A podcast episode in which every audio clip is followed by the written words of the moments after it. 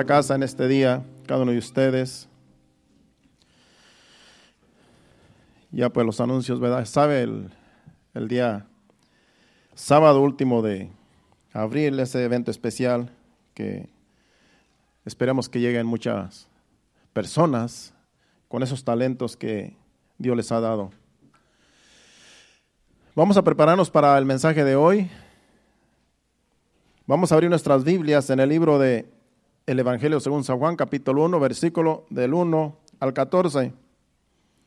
Vamos a estar leyendo esos versículos de corrido.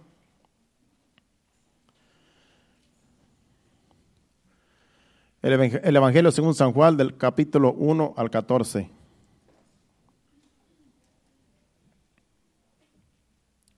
Ahí está en la pantalla por si usted no tiene Biblia.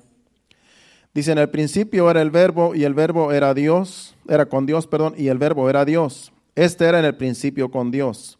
Todas las cosas por Él fueron hechas y sin Él nada de lo que ha sido hecho fue hecho. En Él estaba la vida y la vida era la luz de los hombres. La luz en las tinieblas resplandece y las tinieblas no prevalecieron contra ella. Hubo un hombre enviado de Dios, el cual se llamaba Juan. Este vino por testimonio para que diese testimonio de la luz, a fin de que todos creyesen por él. No era él la luz, sino para que diese testimonio de la luz. Aquella luz verdadera que alumbra a todo hombre venía a este mundo. En el mundo estaba y el mundo por él fue hecho, pero el mundo no le conoció. A lo suyo vino y los suyos no le recibieron.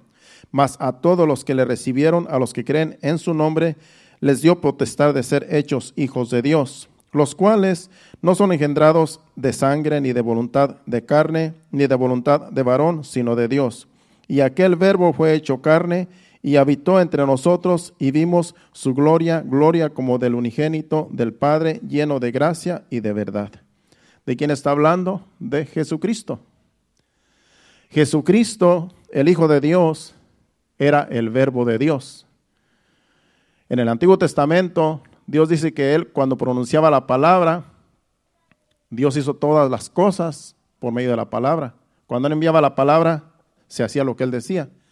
Y esa palabra que Él enviaba era el verbo, y ese verbo se hizo carne, y, ese, y esa carne, ese verbo es Jesucristo, engendrado en el vientre de María.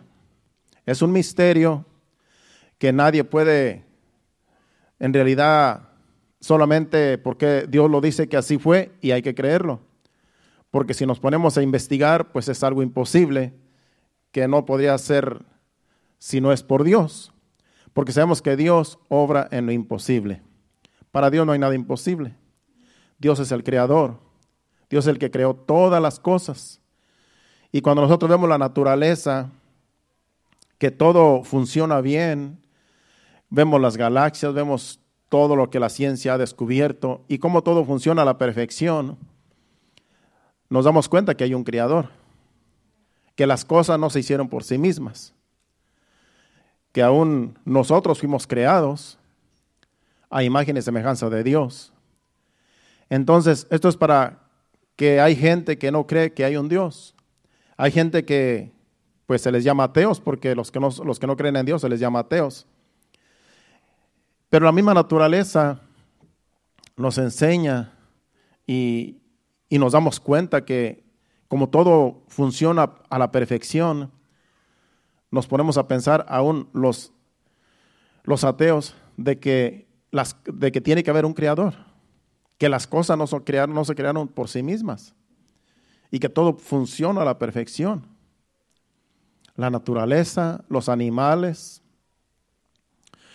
yo venía hablando con mi esposa cuando veníamos de camino de que como en, mi casa allá en México, eh, mi hermano, el que es menor que yo, que está encargado de, del, rancho allá, de la milpa y de todo lo que se hace allá, eh, él tenía pues dos, dos este, yeguas y estaban preñadas. Y una tuvo hace una semana su, su potrillito y, y, hoy otra tuvo otro potrillito. Y pues este digo yo y ahí pues nos mandan los videos. Digo le imagínate, le digo, si los mismos animales eh, ya tienen a su cría y cómo la quieren. La, mamá este, les hace gestos, ¿verdad? Con, con lo que los está llamando. Si el potrillito se retira, lo ama, la llama, o sea, lo llama con sus gestos, con su, con su hocico, ¿verdad? Con sus sonidos. Digo yo, y, y, ni siquiera tiene que acariciar ese potrillito porque pues no tiene manos. Nosotros acariciamos un bebé, acariciamos, nos, o sea, usamos las manos para, para demostrar amor, para demostrar que amamos, palabras, pero los animales simplemente con un gesto están demostrando cómo aman a su, a su cría. Digo, eso es para las personas que, que dudan de que, haya Dios, de que hay un Dios. La misma naturaleza nos enseña que hay un Dios y que ese sentimiento que Dios pone en los animales para querer a sus cachorros, a sus, a sus hijitos, es que Dios mismo por naturaleza les pone en la naturaleza de ellos les pone ese sentir de amar. Aún las fieras tienen a sus a sus cachorritos que son fieras y destruyen y, y se alimentan de los demás animales porque son de eso se alimentan comerse unos a otros, pero a sus cachorritos no se los comen. A sus cachorritos los cuidan, los, los protegen. Ahí vemos la naturaleza en los animales hablándonos de que hay un Dios que les pone ese sentir, les pone ese amor, ese cariño de entre ellos. Imagínense nosotros, los seres humanos, deberíamos de aprender de la naturaleza.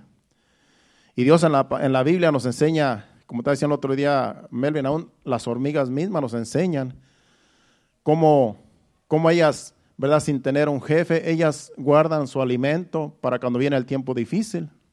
Guardan alimento, ellos ya saben que en tiempo, de que hay un tiempo donde no va a haber alimento, que en el tiempo de invierno no van a poder salir a buscar comida porque no hay comida. Entonces dice que en el verano salen las hormigas y aprovechan todo lo que es el verano, las hojitas, y ellas van y llevan sus hojitas que es su alimento, a donde ellos tienen, debajo de la tierra, tienen un, su guarida ahí, su escondite, y allí ellas guardan su alimento para todo el resto del año. Porque en el verano, en el invierno, no pueden salir ya que está, eh, como donde hay nieve, pues está, no hay ni hojas para que ellos se alimenten. Pero sin embargo, esos insectos, que son insectos, que a lo mejor no tienen ni cerebro, y si lo tienen, sabrá Dios cómo estará de pequeño, ellos ya piensan, esos animalitos ya piensan hay que juntar alimento porque viene el tiempo difícil, que no vamos a tener de dónde agarrar, ni vamos a poder salir de donde estamos. Y ellos mismos piensan, esos insectos piensan. Y así muchos insectos en su naturaleza hacen lo que hacen y es la, naturaleza que Dios ha puesto en esos animales. Es la característica en cada animal, en cada, eh, eh, o sea, en cada animal, insecto, aves, aún los peces, en todo Dios les dio una naturaleza para que por medio de la naturaleza puedan sobrevivir. Y todo, todo tiene un... A mí me gusta mucho aprender de la naturaleza porque Dios nos enseña por medio de la naturaleza. Entonces, digo esto porque mi hermano, el que pues ahora está allá, él hubo un tiempo que él era incrédulo. Él estuvo aquí un tiempo. Él es un año mayor, menor que yo. Acuérdense que nos seguimos un año todos mis hermanos uno de otro, entonces él es un año menor que yo. Y él estuvo aquí y le llevamos el Evangelio, donde él estaba aquí, por aquí, por no recuerdo si Lijay o San Carlos, él vivía allí. Y ahí estuvo viendo por tres años y fuimos a llevarle la palabra de Dios allí. Y pues no, no, no quiso recibir la palabra porque en realidad pues todavía había mucha arrogancia y orgullo, como todos los seres humanos tenemos orgullo y arrogancia, mayormente cuando queremos creer en Dios. Y como él tiene muchos estudios, él había estudiado demasiado, él sabe como cuatro idiomas. No sé si ya se le olvidaron, porque pues como él está allá no los practica, porque él estuvo en, en Europa por 14 años. Él estuvo en Hungría, él se casó con una húngara.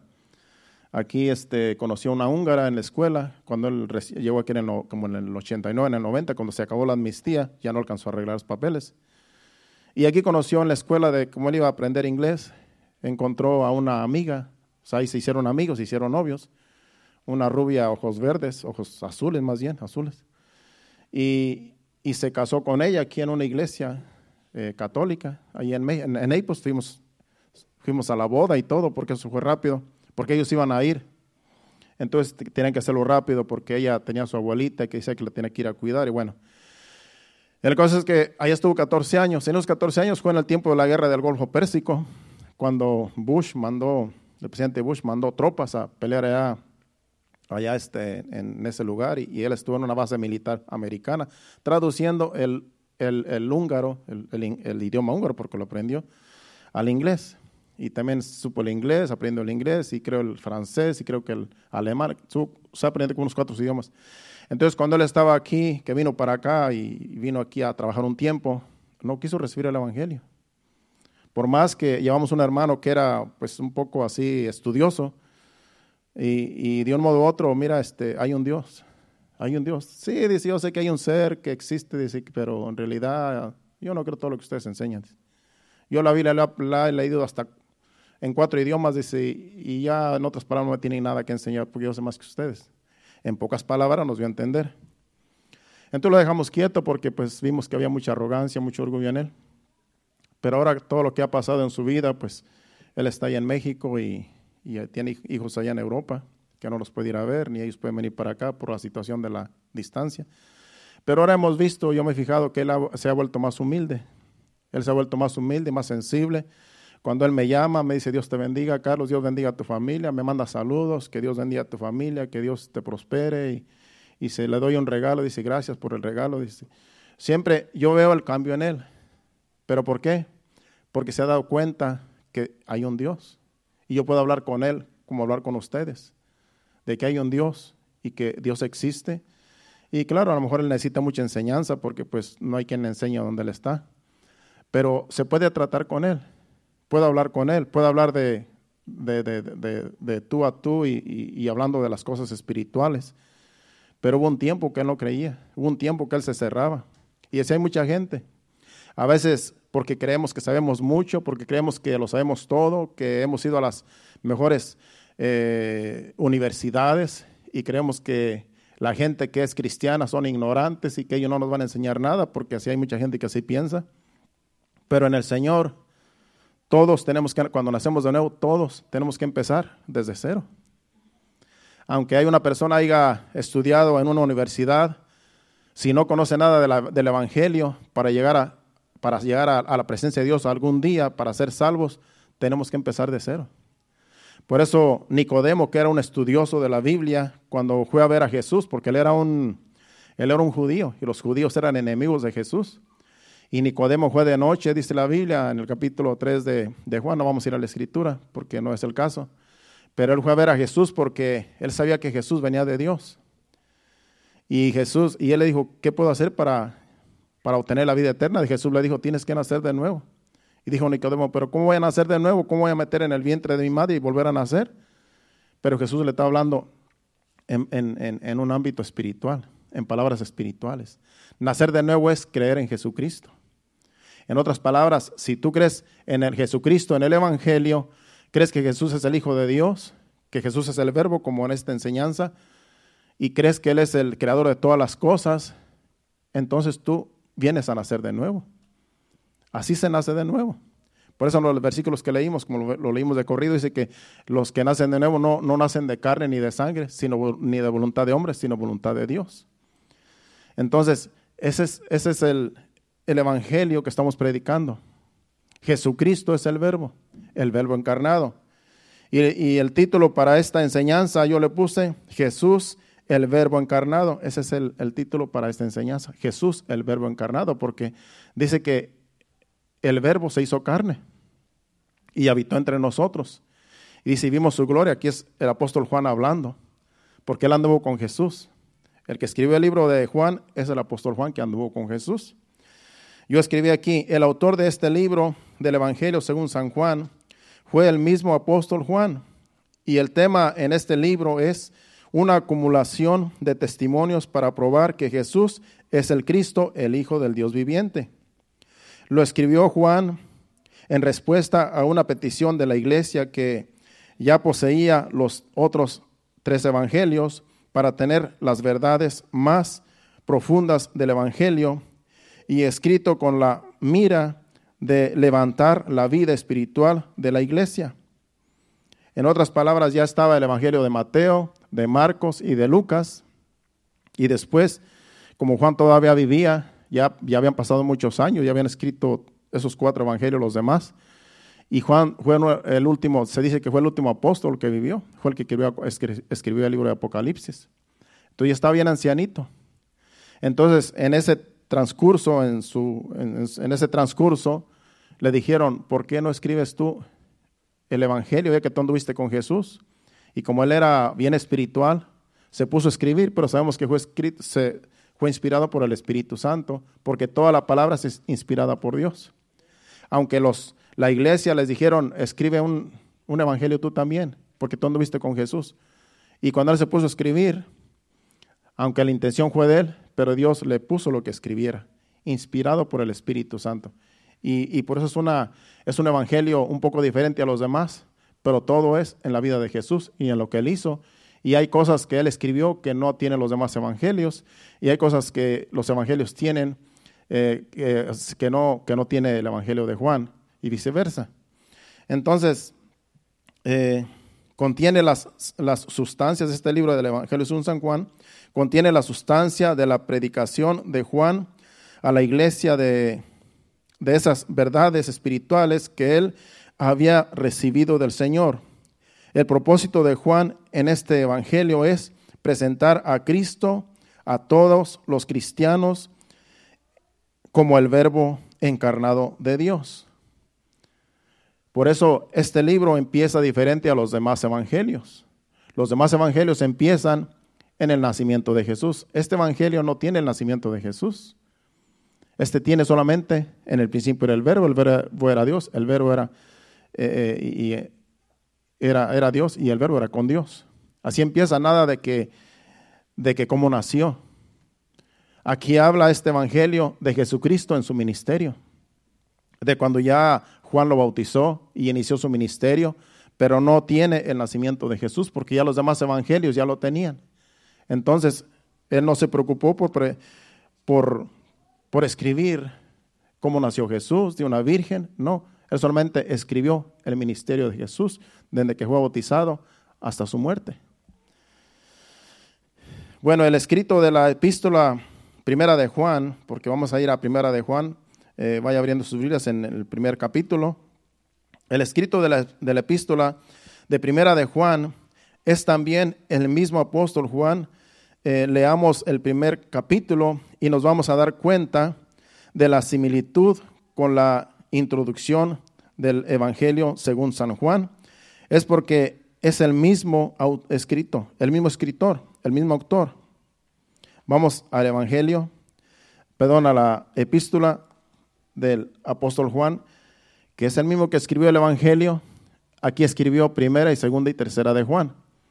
Vamos a leer el primer capítulo que es la introducción a la carta de la epístola de primera de Juan. Y, aquí es donde nos vamos a entretener un poquito. Dice, lo que era del, del principio, lo que era desde el principio, lo que hemos oído, lo que hemos visto con nuestros ojos, lo que hemos contemplado y palparon nuestros, nuestras, nuestras manos tocante al verbo de vida, porque la vida fue manifestada y la hemos visto y testificamos y os anunciamos la vida eterna, la cual estaba con el Padre y se nos manifestó. Lo que hemos visto y oído, eso anunciamos, eso os anunciamos para que también vosotros tengáis comunión con nosotros y nuestra comunión verdaderamente es con el Padre y con su Hijo Jesucristo.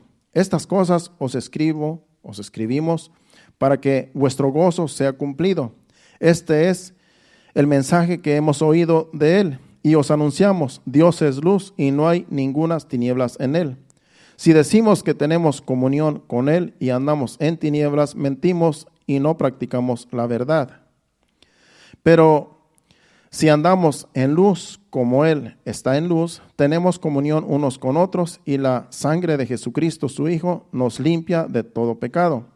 Si decimos que no tenemos pecado, nos engañamos a nosotros mismos y la verdad no está en nosotros. Si confesamos nuestros pecados, Él es fiel y justo para perdonar nuestros pecados y limpiarnos de toda maldad. Si decimos que no hemos pecado, le hacemos a él mentiroso y su palabra no está en nosotros. Hasta ahí llega el capítulo 1 de Primera de Juan, 10 versículos.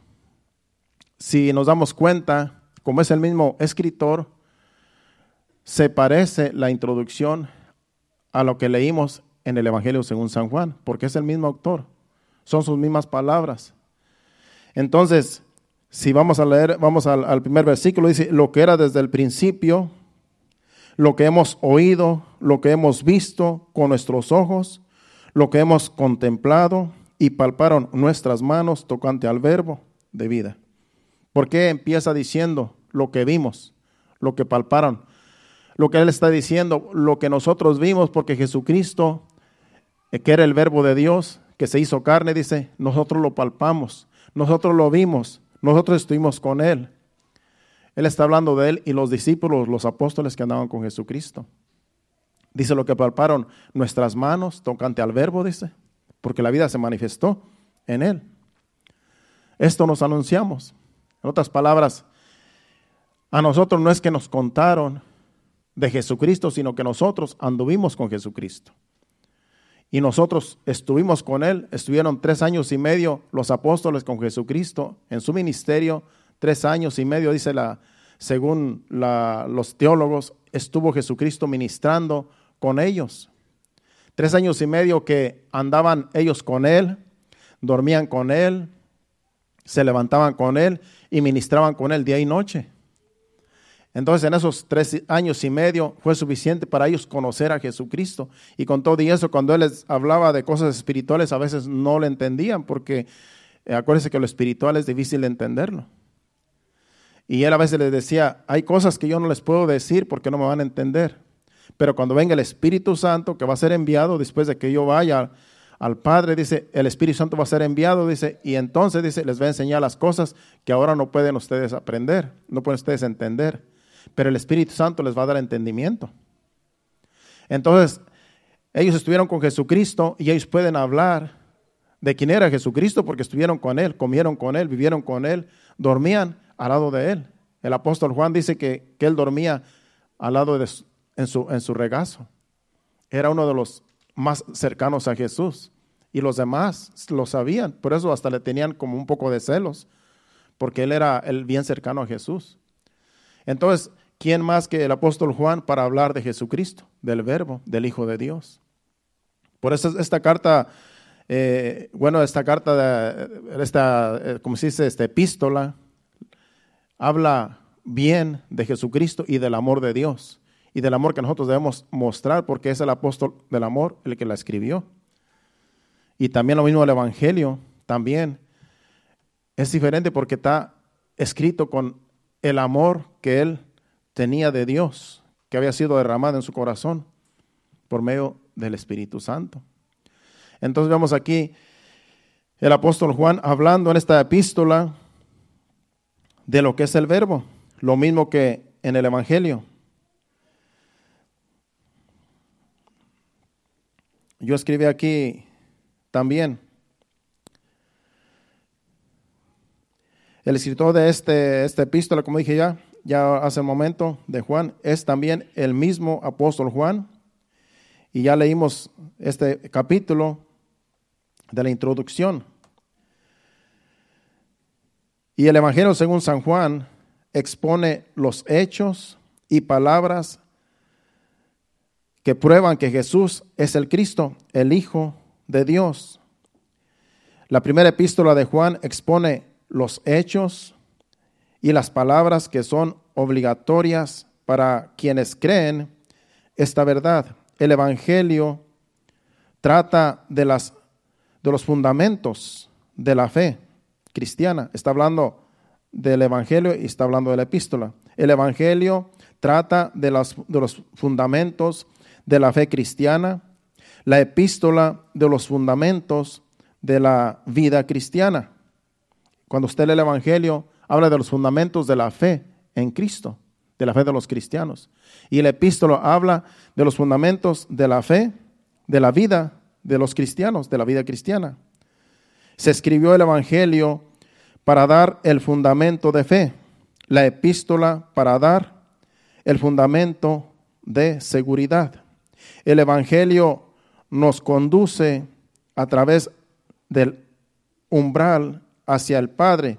La epístola nos hace sentir dentro de la casa del Padre. O sea que el Evangelio nos va conduciendo a una enseñanza cristiana. Pero ya la epístola, ya estamos dentro de la casa de Dios.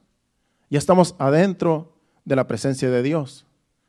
Porque ya la epístola ya habla más íntimamente de que Dios es nuestro Padre y que somos sus hijos. El Evangelio que se escribió es solamente el caminar con la fe, creyendo en el Evangelio, creyendo en lo que Jesucristo hizo, creyendo en que fue enviado de Dios, el Padre, para salvarnos. Pero ya en la epístola ya estamos dentro de lo que es la casa de Dios. Como en este caso, ya estamos en el Evangelio. Cuando tú lees la epístola de Primera de Juan, es para la iglesia que ya está adentro. No es para los que inspiran, para los inspirantes a, venir a, ser hijos de Dios. Es para los que ya son cristianos, para los que ya son hijos de Dios. Por eso es muy importante leer Primera de Juan. Para los primeros creyentes,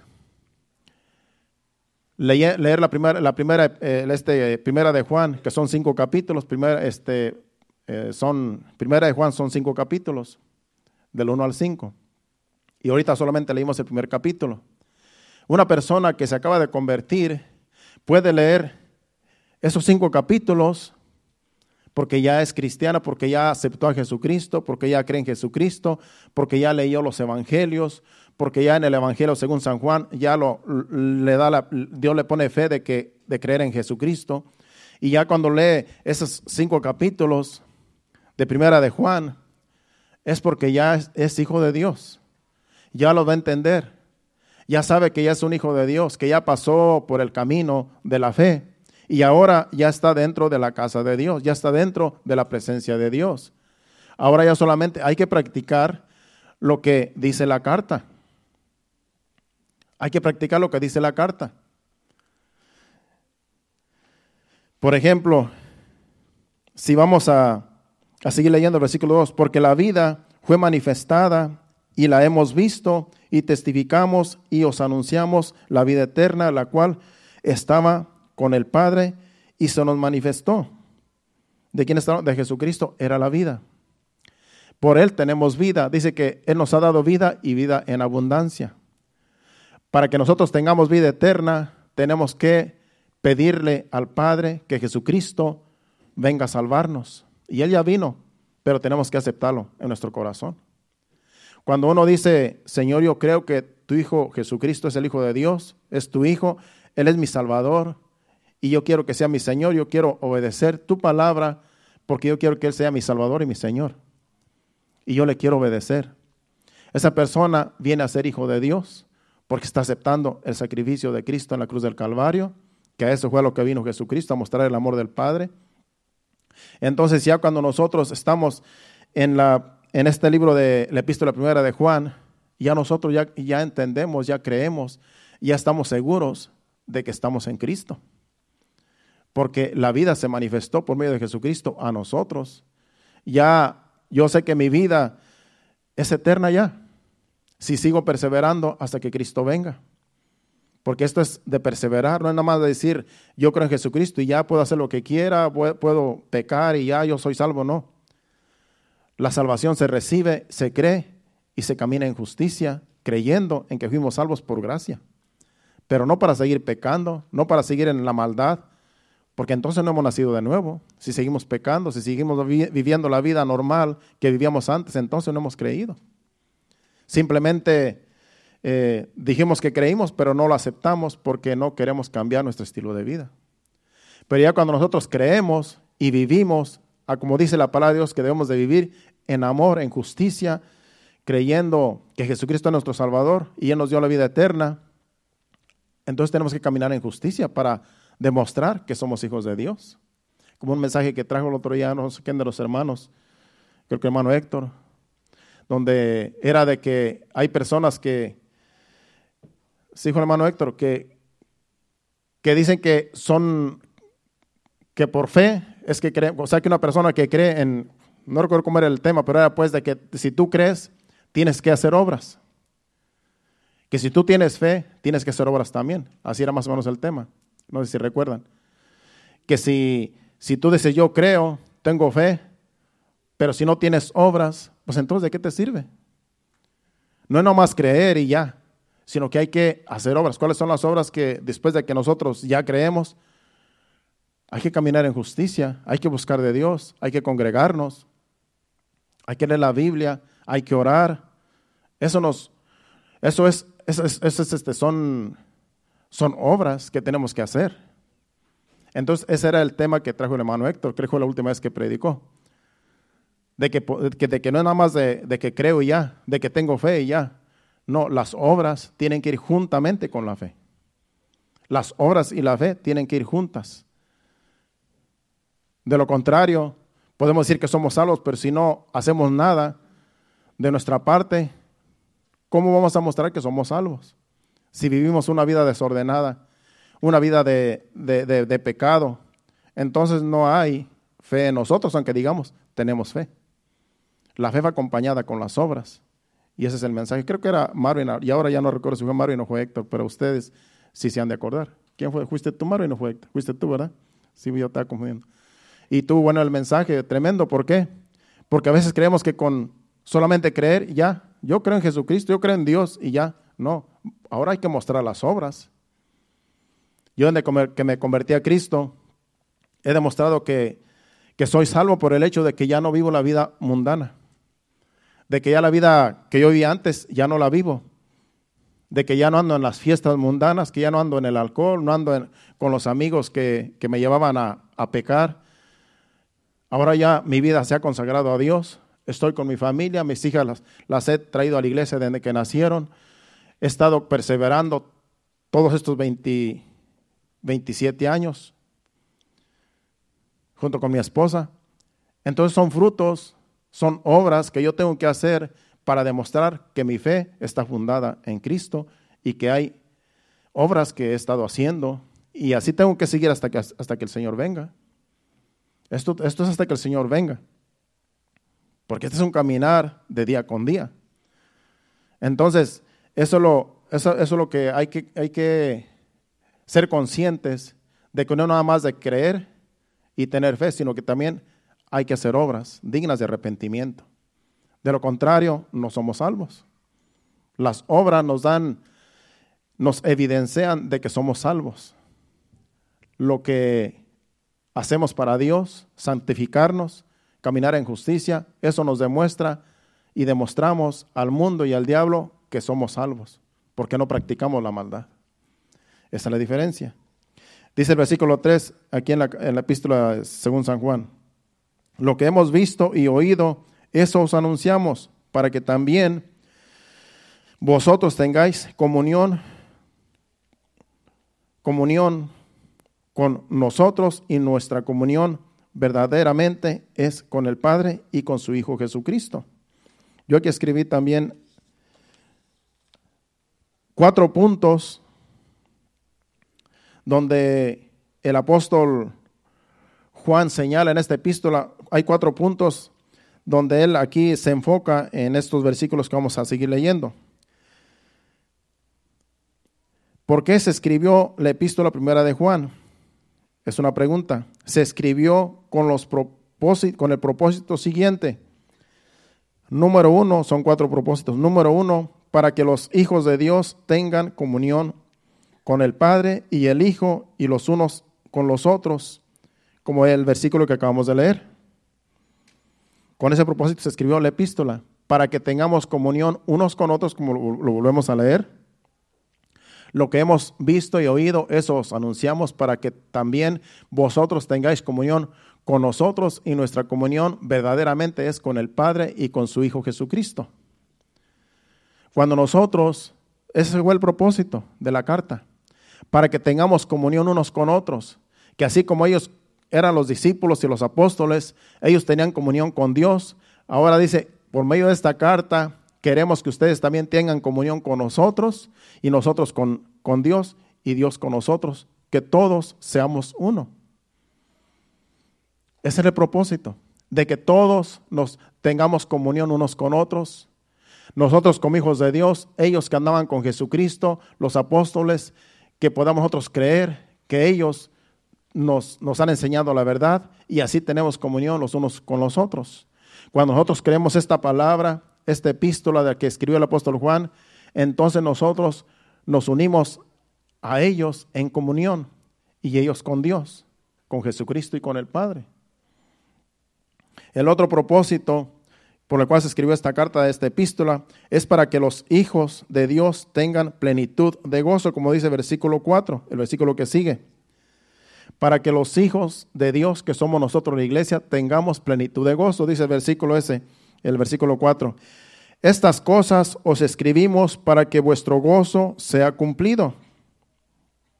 Para eso se escribió la carta, para que nuestro gozo sea cumplido de que somos los hijos de Dios, somos nacidos de nuevo, somos la iglesia de Cristo y debemos de tener gozo.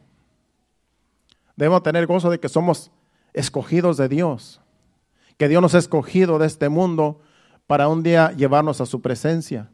Eso es de gran gozo, porque hay muchas almas que se pierden, se van al infierno sin salvación, porque nunca aceptaron estas verdades del Evangelio, porque no les importa si Jesucristo murió o resucitó o si vino o no vino, ellos no les importa.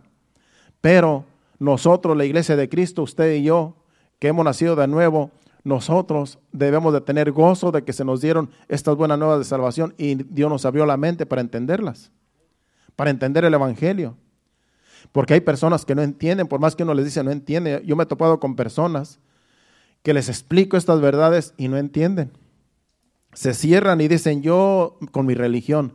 Y sabemos que la religión no salva a nadie. Incluso la, religión, la, religión lo lleva a la perdición. Y cuando una persona se cierra y dice, yo a mí no me importa lo que tú predicas, lo que tú enseñas, yo a mí me enseñaron mis abuelos, mis padres, lo que yo tengo y así me voy a quedar y yo no voy a recibir nada más que lo que me enseñaron. Y una persona así nunca va a poder, porque cierra su corazón. Entonces nunca va a recibir la palabra de Dios, nunca va a recibir el Evangelio. Y si se muere así, con esa, en esa condición de que no quiere ser enseñado, ni aprender, ni, ni querer saber otra cosa de lo que se les ha enseñado, tienen el corazón cerrado. Y la, y la, y la, y la palabra no les puede iluminar porque se cierran y viven en tinieblas y creen que así como están viviendo están bien, pero están bien mal porque están alejados de Dios. Y cuando mueran, lastimosamente no van a llegar a la presencia de Dios porque han cerrado su, mente y su corazón para no creer en el Evangelio. Y yo me he topado con personas así, que de ningún modo reciben el Evangelio. Bueno, uno de ellos era mi hermano, el que hablé hace rato. Ahora, gracias a Dios, ya con todo lo que ha pasado en su vida y todo lo que ha visto, lo que ha vivido, pues yo creo que ahora sí ya cree que sí hay un Dios. Pero hubo un tiempo que él se cerraba. Recuerdo que una vez eh, me dijo su mujer cuando, porque ya tiene una, se volvió a casar allá en México. Dice, háblale a tu hermano, dice, porque él dice, no quiere, él dice que no hay Dios, dice, yo hasta me asusto, dice, porque él dice que no hay Dios.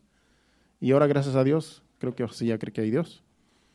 Pero así hay personas que cuando cierran su corazón, que cuando se cierran su mente y su corazón no quieren saber nada de nada, si se mueren en esa condición, se van a perder. Porque solamente Jesucristo da vida eterna. Solamente en Jesucristo hay salvación. Y este es el único evangelio que nos puede salvar, el evangelio de Jesucristo. Entonces, démosle gracias a Dios de que Dios nos ha abierto el corazón, la mente para creer, para entender. Dios ha puesto fe en nosotros para creer en el evangelio y debemos de tener gozo de que vamos para el cielo, de que no estamos perdiendo el tiempo en este, en este mundo, en esta vida, de que venimos a la iglesia a adorar a Dios, a glorificarle y a honrarle y a tener comunión los unos y los otros como iglesia, como hermanos en Cristo, pero vamos camino al cielo. Vamos camino al cielo, paso a pasito, nos vamos poniendo viejos, se nos va cayendo el pelo, se nos va poniendo blanco, y ahí vamos, ahí vamos. Pero a paso lento, un día vamos a llegar a esa patria celestial. Imagínense ya veintipico de años, ya se notan las canas, se notan las arrugas, se nota en muchas cosas que no se notaban hace 20 años. En nosotros, entre unos y nosotros, que ya los que ya nos conocemos de tiempo. Pero ahí vamos caminando. Paso a paso vamos a llegar al cielo un día. Si seguimos perseverando en el Evangelio, que esa es la meta de todos, seguir perseverando. No es solamente un tiempo, es toda la vida hasta que el Señor venga. Bueno, el número tres, hablando del propósito de la carta, de que se escribió esta carta, esta epístola, el, el número tres es para que no pequemos. Para eso se escribió en la carta, como dice, dice el capítulo 2, versículo 1. El versículo 1, el capítulo 2, dice, hijitos míos, estas cosas os he los, escribo para que no pequéis. Aunque el versículo siguiente dice, y si alguno hubiere pecado, abogado tenemos para con el Padre, a Jesucristo el justo. En ese mismo, ese mismo, ese mismo eh, versículo. Hijitos míos, estas cosas os escribo para que no pequéis. Y si alguno hubiere pecado, abogado tenemos para con el Padre, a Jesucristo el justo. O sea que con, con ese propósito se escribió la carta, para que no pequemos para que no digamos, como estoy en la gracia, Dios me va a perdonar todos mis pecados, yo puedo pecar y Dios me va a seguir perdonando porque estamos en la gracia. No. Dice que esta carta se escribió para que no pequemos, no para que pequemos y que nos arrepintamos, como algunos dicen, no, pues yo peco y me arrepiento, estoy en la gracia y Dios me perdona. No. Se escribió para que no pequemos, no para que pequemos. Pero si en este caminar pecamos porque nos traiciona la carne, que no es, nuestro, no es nuestra intención, nuestra intención debe de ser a honrar a Dios con nuestra vida, caminar en, santidad.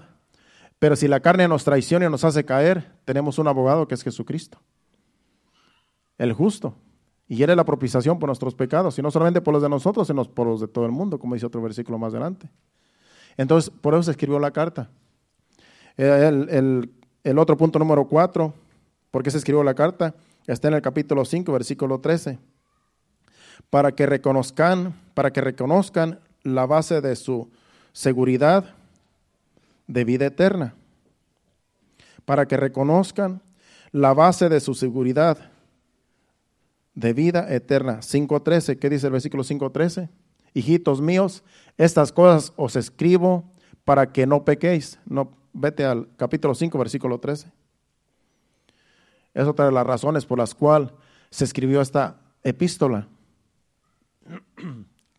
capítulo 5, versículo 13. Si no, aquí lo tengo.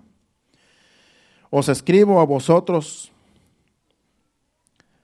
capítulo, no, capítulo 2, 5, 5 a 13. Estas cosas os he escrito a vosotros que creéis en el nombre del Hijo de Dios, para que sepáis que tenéis vida eterna y para que creáis en el nombre del Hijo de Dios. Con ese propósito se escribió también esta epístola. Se escribió, dice para que sepáis que tenéis vida eterna y para que creáis en el nombre del Hijo de Dios. Para que creamos nosotros que tenemos vida eterna. La vida que tenemos es abundante, es eterna. Y aquí nos dice, nos dice este versículo. Estamos en este caminar, tenemos tropiezos, tenemos obstáculos, pero hay que pasarlos. A veces nos caemos en este caminar, a veces tropezamos, a veces nos desanimamos y a veces ya no queremos seguir adelante. Como dicen unos, a veces queremos tirar la toalla, pero tenemos que reconocer que en este caminar tenemos vida eterna por medio de Jesucristo. Que aunque nos caigamos y nos, nos debemos de levantar, que aunque estemos cansados, que aunque estemos desanimados, tenemos que seguir, porque este caminar no es para quedarnos estancados ni para regresarnos para atrás, porque hay peligro si nos regresamos para atrás. Y también si nos quedamos parados, nos estancamos y también estamos perdiendo el tiempo. Entonces, esto es para entender que Jesucristo nos dio vida eterna y aunque vayamos paso a paso, lentamente, pero un día así, paso a pasito, vamos a llegar al cielo. Con ese, con ese propósito se escribió la carta, para que no nos desanimemos, para que entendamos que tenemos vida eterna en Cristo Jesús, que no es nada más de que morimos y ya se acabó todo, no, hay una vida eterna que estamos cuidando mientras nosotros seguimos perseverando en el Evangelio. Entonces, esto es para vida eterna. Las palabras que Jesús habla son para vida eterna. Y aquí el apóstol Juan escribe para que nosotros creamos en que Jesús tenemos la vida eterna. Vamos a seguir leyendo los versículos que nos quedamos del capítulo 1 de Juan, versículo 5. Este es el mensaje que hemos oído de él y os anunciamos. Dios es luz y no hay ningunas tinieblas en él. Versículo 5, capítulo 1. Dios es luz. En Dios no hay tinieblas. En Dios hay transparencia. Dios, en el diablo hay tinieblas. El diablo trabaja en lo oculto. Por eso eh, hay un sistema que se llama el ocultismo, que practican los satánicos, porque el diablo opera en lo oculto. Cuando una persona peca, trata de pecar en lo oculto, no peca abiertamente para que la gente vea. Cuando una persona peca, peca en lo oculto, en lo oscuro, donde nadie lo ve, porque no quiere que sea descubierto su pecado. Ese es el diablo. Él opera en, en la oscuridad, pero Dios es luz. Y Dios siempre está alumbrando donde quiera que hay tinieblas. Dice que la luz alumbra donde hay tinieblas. Sigue diciendo el versículo 6. Si decimos que tenemos comunión con Él, o sea, con Dios, andamos, dice, si decimos que tenemos comunión con Él y andamos en tinieblas, mentimos y no practicamos la verdad. ¿Qué es andar en tinieblas? Es andar en pecados. Es andar en pecados ocultos. Una persona que dice, yo tengo comunión con Dios, yo soy un hijo de Dios, yo vivo en santidad, pero si, si anda en tinieblas, si anda en pecados, dice que estamos mintiendo. Si decimos que tenemos comunión con Él y andamos en tinieblas, mentimos y no practicamos la verdad. Es mejor ser sinceros. Es mejor decir ando mal. Porque una persona que dice yo ando bien, estoy bien y anda mal, está mintiendo. Cuando una persona le dice, ¿cómo te ha ido? ¿Cómo estás? Yo estoy bien. Eh, ¿Te estás congregando? No, pero estoy bien. ¿Estás viviendo en santidad? ¿Te, consagras para Dios? Sí. Pero si está practicando la verdad, la, la maldad, si anda en tinieblas, si anda en pecados, no está, está mintiendo. Es mejor decir la verdad, hermanos. Es mejor decir estoy mal. Y casi siempre personas que andan mal, casi siempre como ya saben estas verdades, siempre van a decir estoy mal. Porque aunque quieran mentir, no pueden engañarse a sí mismos porque dicen estoy mal. Porque cuando uno le pregunta cómo está tu vida espiritual, pues está mal. Ando mal. Y es mejor decir estoy mal, hermano, porque cuando tú dices estoy mal, no te estás justificando. Dios lo que quiere es transparencia. Como dice Lucas en el, en el capítulo 18, versículo 13, donde el fariseo y el publicano, que el, fariseo decía, no, pues yo estoy bien, yo no soy como los demás, yo oro, yo ayuno y yo doy diezmo de todo lo que gano. Y, dice, yo no soy ni siquiera como ese publicano que está allí, pero el, publicano dice, dice que el publicano dice, más él, más el publicano, estando lejos, no quería ni aún alzar los ojos al cielo, sino que se golpeaba el pecho diciendo, Dios, sé propicio a mi pecador. Y dice que cuando se fueron de ahí del templo, dice Jesucristo, porque esta es una parábola, que el, fariseo eh, se fue como llegó, solamente se justificó a sí mismo, pero dice que este hombre salió justificado con lo que dijo, porque él no se justificó a sí mismo, sino que dijo, yo soy un pecador. Y es mejor decir así, hermanos. Es mejor cuando alguien te pregunte, ¿cómo estás? Estoy mal, porque no estás mintiendo. Y Dios te ve como una persona justa, tan siquiera porque sabes que no estás mintiendo. Es mejor decir así, decir la verdad. ¿Para qué esconder cosas? Dios como quiera conoce todas las cosas. Al hombre no lo, no, lo podemos engañar, pero a Dios no. Entonces, ¿para qué andar con engaños? Simplemente estoy mal. Y cuando tú dices estoy mal, no estoy bien, pues hay forma de poder ayudarte y Dios puede trabajar contigo porque tan siquiera eres humilde para decir estoy mal. Tan siquiera no eres como el fariseo que dice yo estoy bien, soy mejor que muchos. No, estoy mal y ya.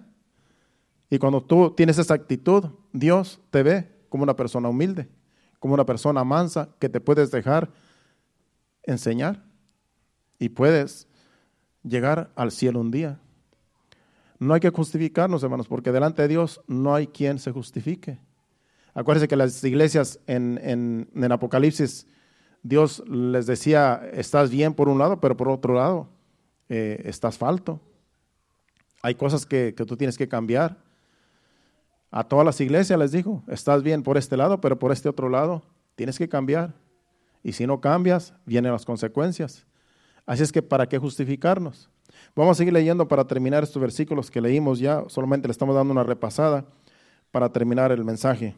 El versículo 7 dice, pero si andamos en luz como Él está en luz, tenemos comunión unos con otros y la sangre de Jesucristo, su Hijo, nos limpia de todo pecado. Si estamos en luz, tenemos comunión unos con otros. Cuando tú estás en luz, cuando tú, tú vives en santidad, tú puedes comunicarte, comunicarte unos con otros, nos comunicamos unos con otros, porque no hay nada oculto. Yo puedo ir a tu casa, yo te puedo visitar, yo puedo andar donde quiera con mi frente en alto porque yo sé que no estoy practicando el pecado. Y si tú también andas igual, nos podemos ver con ojos de santidad, los unos y los otros, no tenemos nada que esconder, somos transparentes. Entonces dice que podemos tener comunión unos con otros. En otras palabras, nos podemos tener confianza los unos y los otros porque no estamos practicando el pecado. Pero una persona que practica el pecado siempre trata de alejarse de los que andan en santidad por el hecho de que está avergonzado porque está pecando. Pero no hay que justificarnos porque hay recompensa para el que no se justifica, como leímos en el fariseo y el publicano. Él no se justificó. Él dijo, soy un pecador, estoy pecando y, y pues ten misericordia de mí. Tiene esperanza de que sea restaurado. Dice el versículo 8, si decimos que no tenemos pecado, nos engañamos a nosotros mismos y la verdad no está en nosotros. Cada uno de nosotros sabemos cómo estamos. Y si decimos que no hemos pecado, somos mentirosos, porque todos pecamos.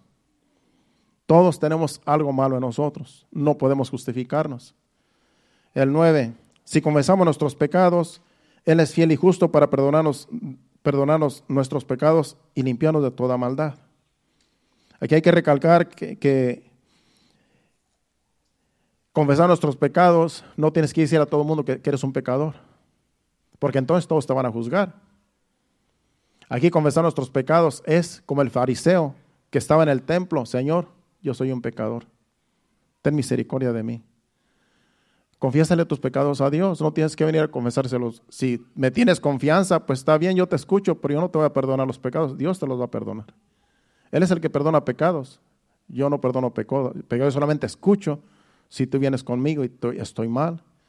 Te escucho, te puedo dar un consejo, te puedo decir, mira, este, arrepiéntete y, y ponte a cuentas con Dios, ponte a cuentas con los demás, arrepiéntete de ese pecado y ya es lo que te puedo decir, pero yo no te puedo decir yo te perdono, ¿por qué? Porque el que perdona pecados es Dios. Entonces a, quien tienes que pedirle perdón es a Dios.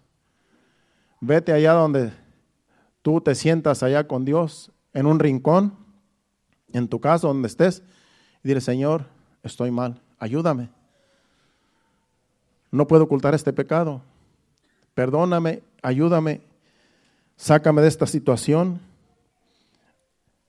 Así tú le estás confesando el pecado a Dios. Y si tú confiesas tu pecado a Dios, entonces Él es fiel y justo para perdonar nuestros pecados y limpiarnos de toda maldad. Como dije hace ratito, no podemos justificarnos de que estamos bien cuando estamos mal. Pero si vamos delante de Dios y le decimos, Señor, perdóname, estoy mal, ayúdame, no puedo con esta carne, me traiciona, ayúdame, yo quiero, con mi mente yo quiero servirte, pero mi carne me traiciona. Eh, como dice el apóstol Pablo en Romanos capítulo 7, si no me equivoco, dice, eh, yo quiero hacer lo bueno, pero hago lo malo. Cuando quiero hacer lo bueno, vengo a hacer lo malo. ¿Por qué? Porque hay una carne que está en nosotros que traiciona, que nos traiciona, que nos lleva al pecado, nos lleva cautivos al pecado. Si tú le dices a Dios tu condición, no te estás justificando, sino que sabes que estás mal. Y Dios te puede limpiar de toda maldad, como dice ese versículo. Si confesamos nuestros pecados, Él es fiel y justo para perdonar nuestros pecados y limpiarnos de toda maldad. Te puede limpiar de toda maldad cuando tú vienes y le dices, Señor, yo estoy, yo estoy mal. No te justificas delante de Dios porque Dios conoce nuestra, nuestra condición. Por último, el versículo 10, y ahí terminamos. Si decimos que no hemos pecado, le hacemos a él mentiroso y su palabra no está en nosotros. Sabemos que todos hemos pecado. Por eso dice, si decimos que no hemos pecado, aquí está hablando de pecados pasados. Si decimos que no hemos pecado, le hacemos al mentiroso y la verdad no está en nosotros. Por eso yo nunca me voy a justificar de que nunca pecaba antes de que viniera Cristo. Yo era un pecador antes. Yo pecaba de muchas formas y no me puedo justificar. Pero ahora en Cristo, Él ha perdonado mis pecados, Él me ha limpiado de toda maldad. Entonces no podemos mentir a Dios. Dios conoce desde que nacimos, desde que estamos en el vientre de nuestra madre, Dios nos conoció, Dios nos escogió y no podemos ocultarle nuestros pecados a Dios, porque Él ya los conoce. Ah, es que no podemos decir yo estoy bien, siempre he estado bien, porque hemos estado mal desde que nacimos y Dios ha tenido misericordia de nosotros y ahora Él dice, yo te perdono, no te justifiques, eh, reconoce tus pecados y el Señor nos limpia de toda maldad, nos perdona nuestros pecados y así vamos caminando para el cielo. ¿Cuántos dicen amén? Este es el evangelio que predicamos, hermano. El evangelio que se nos, que se nos ha dado Así como se nos da este evangelio, así lo predicamos y así vamos a llegar al cielo un día si entendemos que Él es nuestro Salvador, que nos ha dado la vida eterna y que este evangelio es el único que nos salva por medio de Jesucristo. Nos ponemos de pie y le damos gracias a Dios. Si tú has recibido esta palabra, dale gracias a Dios. Dile, Señor, tú me has hablado. Cierra tus ojos y dile, Señor, Gracias por tu palabra.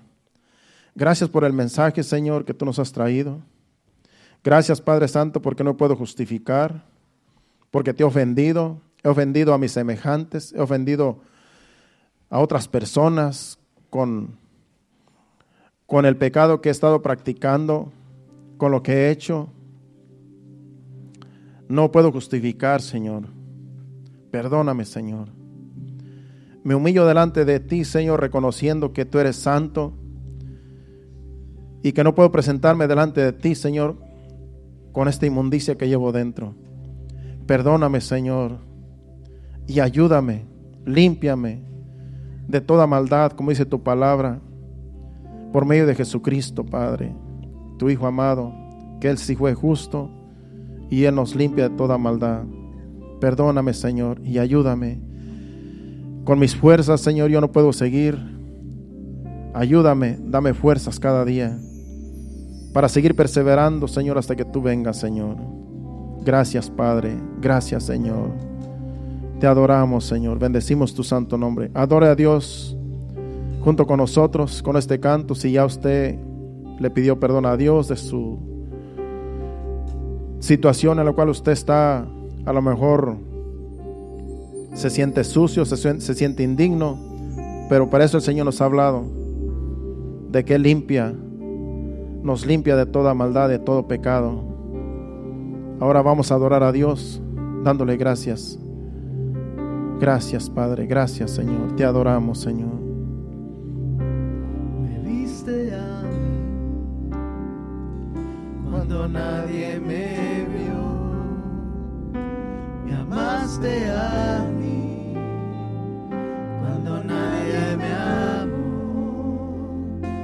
me viste a mí cuando nadie me amaste a